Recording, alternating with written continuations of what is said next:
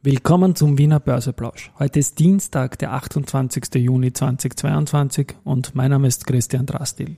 Die Leute vom Bürgermeister Michael Ludwig in Wien sind leider kein Deepfake.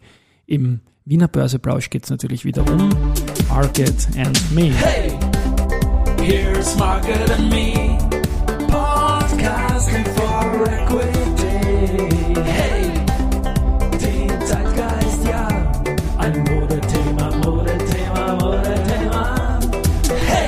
Börse als Modethema und die Juni-Folgen des Wiener Börseplausch werden präsentiert von Wiener Berger und dem WSS Aktien Österreich Fonds.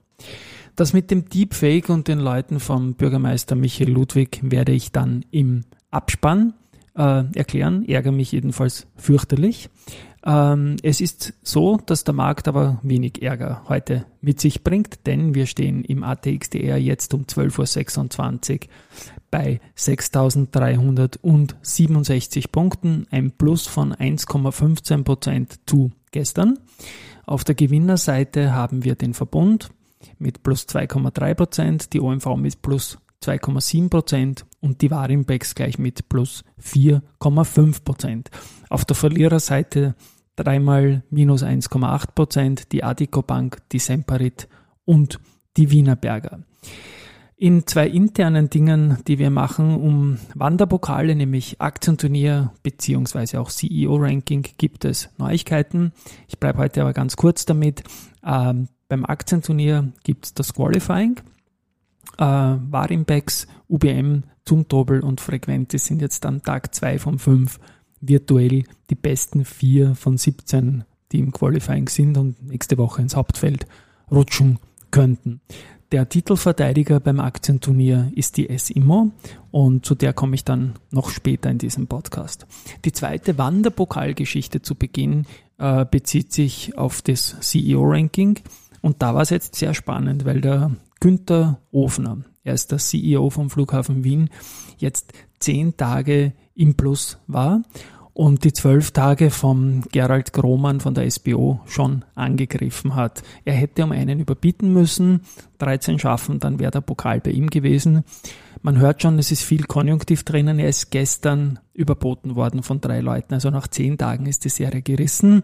Und die neue Nummer eins, den ersten Tag jetzt natürlich erst im Plus, ist der Peter Oswald von Meyer-Mellenhoff, der die Führung im CEO-Ranking übernommen hat.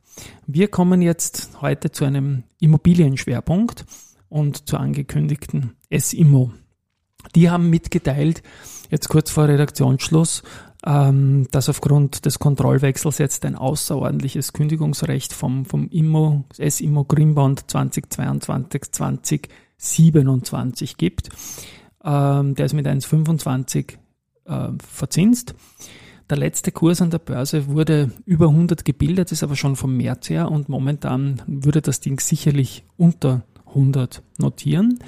Man bekommt es, äh, wenn man kündigt, aber zu 100. Das ist so eine Sache, die, die halt durch die Marktgegebenheiten passiert ist, dass der unter 100 ist und nicht durch irgendeine vermeintliche Schwäche der es immer dieser nicht gibt. Kurzfristig äh, ist es immer so bei Unternehmen, die Kürzel haben, so wie CPI Property und die werden jetzt in den nächsten 15, 16 Tagen das Angebot stellen müssen für die SIMO. Blöd, wenn ein anderer das gleiche Kürzel hat. Und wir haben heute eine Nachricht bekommen, nämlich dass gegen die CPI Beteiligungen GmbH ein Konkursverfahren am Handelsgericht Wien eröffnet worden ist. Und da geht es um 86 Millionen Euro. Das ist die größte österreichische Insolvenz im Jahr 2022. Und das Unternehmen selbst schließt offenbar nicht aus, dass der Betrag noch höher sein könnte. Und auch gegen die CPI Bauträger und Immobilienverwaltung GmbH und die Hausverwaltung GmbH wurden Konkursverfahren eröffnet. Und da geht es nochmal um Passiver in gar nicht so kleiner Millionenhöhe. Laut KSV besteht die Gruppe aus 160 Gesellschaften und hat auch immer wieder ähm, Anlegerprodukte eingeworben, so Gewinnscheine, Anleihen und so weiter. Ich habe jetzt auf der Homepage der Wiener Börse nachgeschaut. Es ist meines Wissens nach jetzt äh, unter diesem Namen habe ich nichts gefunden jetzt an einer aktuellen Geschichte. Und ja, trotzdem, es ist eine große Sache und CPI ja, das ist der Name, das Kürzel auch von CPI Property aus Tschechien. Die haben aber nichts damit zu tun, gemein, aber es ist trotzdem halt eine Namensgleichheit. Aber die haben, wie gesagt, keine Geschäftsverbindungen oder das, das ist ein, einfach ein ganz, ganz anderes Unternehmen. Und ich glaube, das muss man ganz, ganz, ganz klar auch sagen. Bleibe ich beim Immobilienbereich. Äh, CIMO hat drei weitere Mietverträge abgeschlossen und zwar mit einer Gesamtbürofläche von rund 4700 Quadratmeter in Prag, also im CPI Property Land.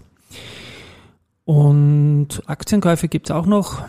Der Aufsichtsratschef Friedrich Rödler hat bei seiner erste grob 500 Aktien zu 26,18 erworben.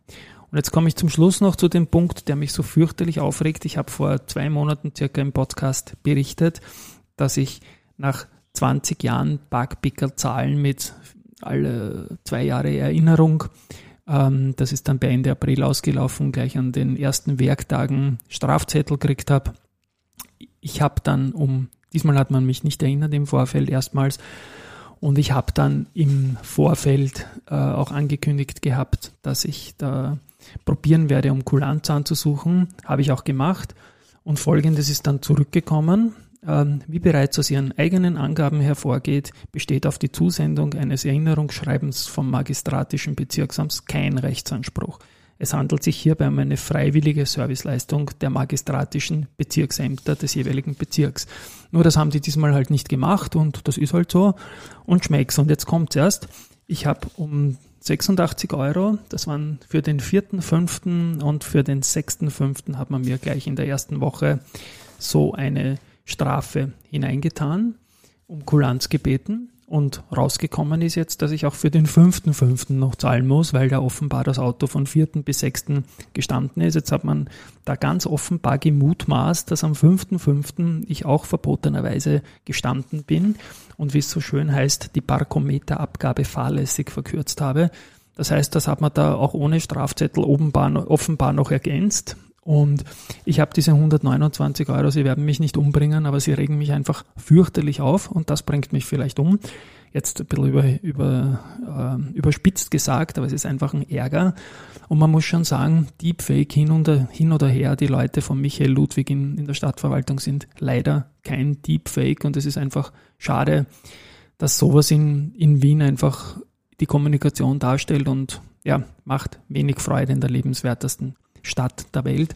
Aber was soll's? Vielleicht ist das ein kleiner Anlass, was äh, Umgang mit Bürgern betrifft, um die ganze Geschichte auch wieder mal entspannter zu sehen. Gut, ich beruhige mich wieder, ich habe es bezahlt, ich werde keinen Einspruch erheben, sonst wird es noch teurer. Und tschüss und baba.